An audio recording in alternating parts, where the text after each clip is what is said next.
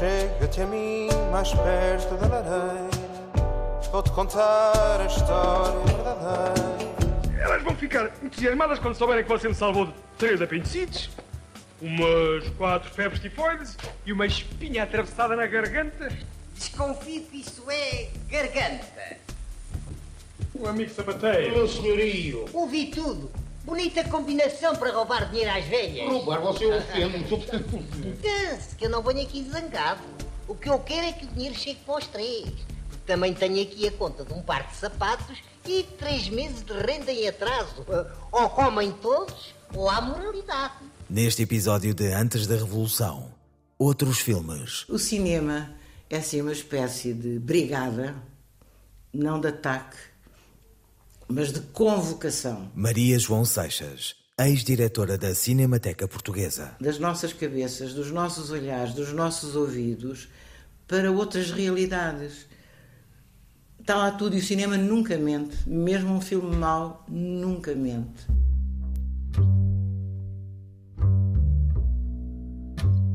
O cinema em Portugal, no tempo imediatamente antes do 25 de Abril, tinha salas onde até era possível ver dois filmes por cada sessão e passava muito pelo vivo movimento de cineclubes que juntava amantes do cinema por toda a parte, cidades e vilas. como eram focos de encontro das pessoas, não é? Porque o cineclubismo reporta para o associativismo, não é? As pessoas associam-se, conversam e querem estar juntas. Dina Duque, investigadora sobre o movimento cineclubista. As pessoas começaram realmente a sentir essa necessidade de ter um sítio onde pudessem ver filmes fora dos circuitos comerciais, eh, filmes eh, do neorrealismo italiano, filmes da novela vague francesa, eh, filmes do cinema alemão, Foi assim que, nesse tempo de censura, o cinema feito na Europa e pelo mundo pôde ser visto em Portugal.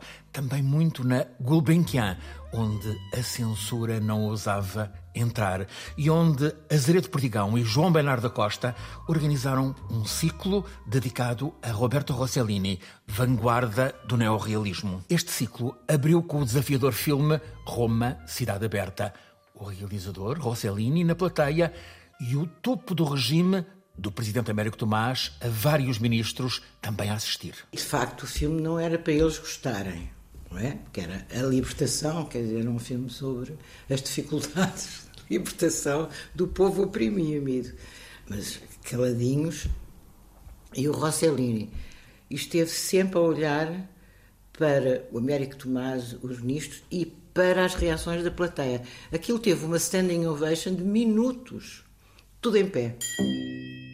Foram contados uns oito minutos de aplausos, com as figuras do regime a escutarem palavras de ordem como Viva a liberdade e abaixo o fascismo.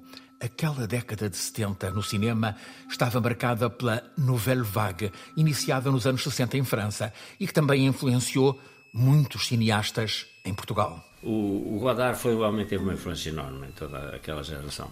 Eh, Não só pelos filmes, como pela atitude, as entrevistas. António Pedro Vasconcelos, cineasta. E portanto ele teve uma enorme influência, mas ele depois decidiu inovar, mas, mas politizando o seu cinema. E fazendo uma afirmação que era uma citação aplicada ao cinema do que tinha dito o Che Guevara: temos que passar para a guerrilha.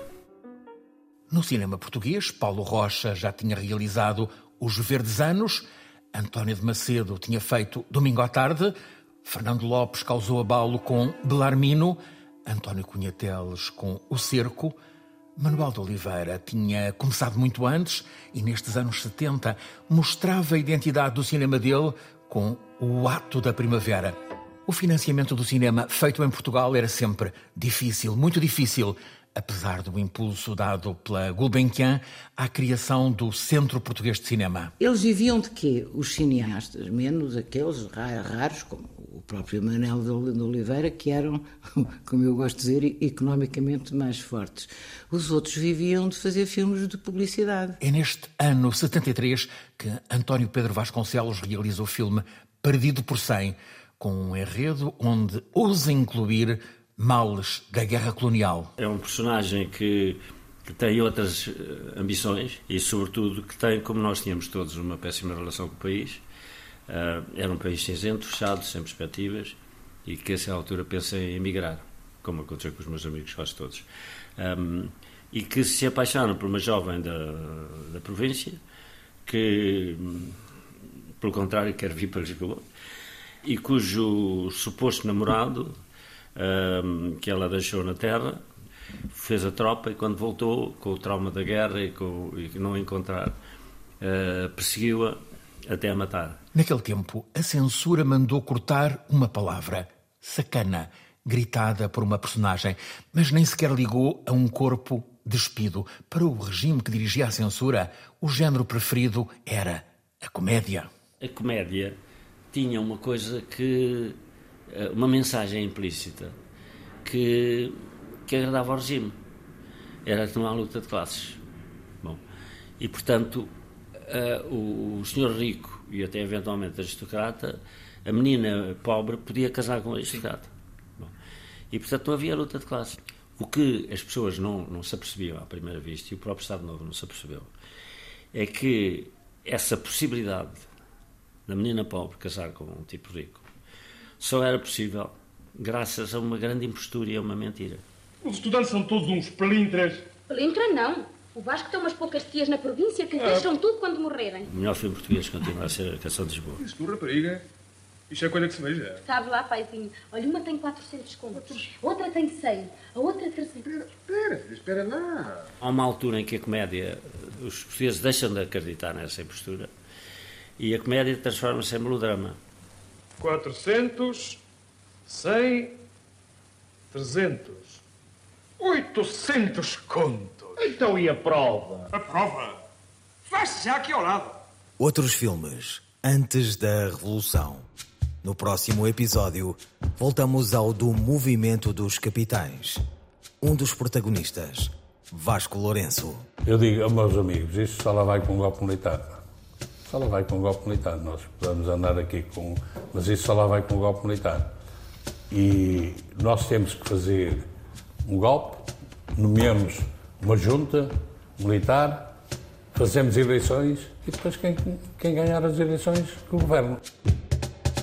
Chega-te a mim mais perto da lareira, vou-te contar a história verdadeira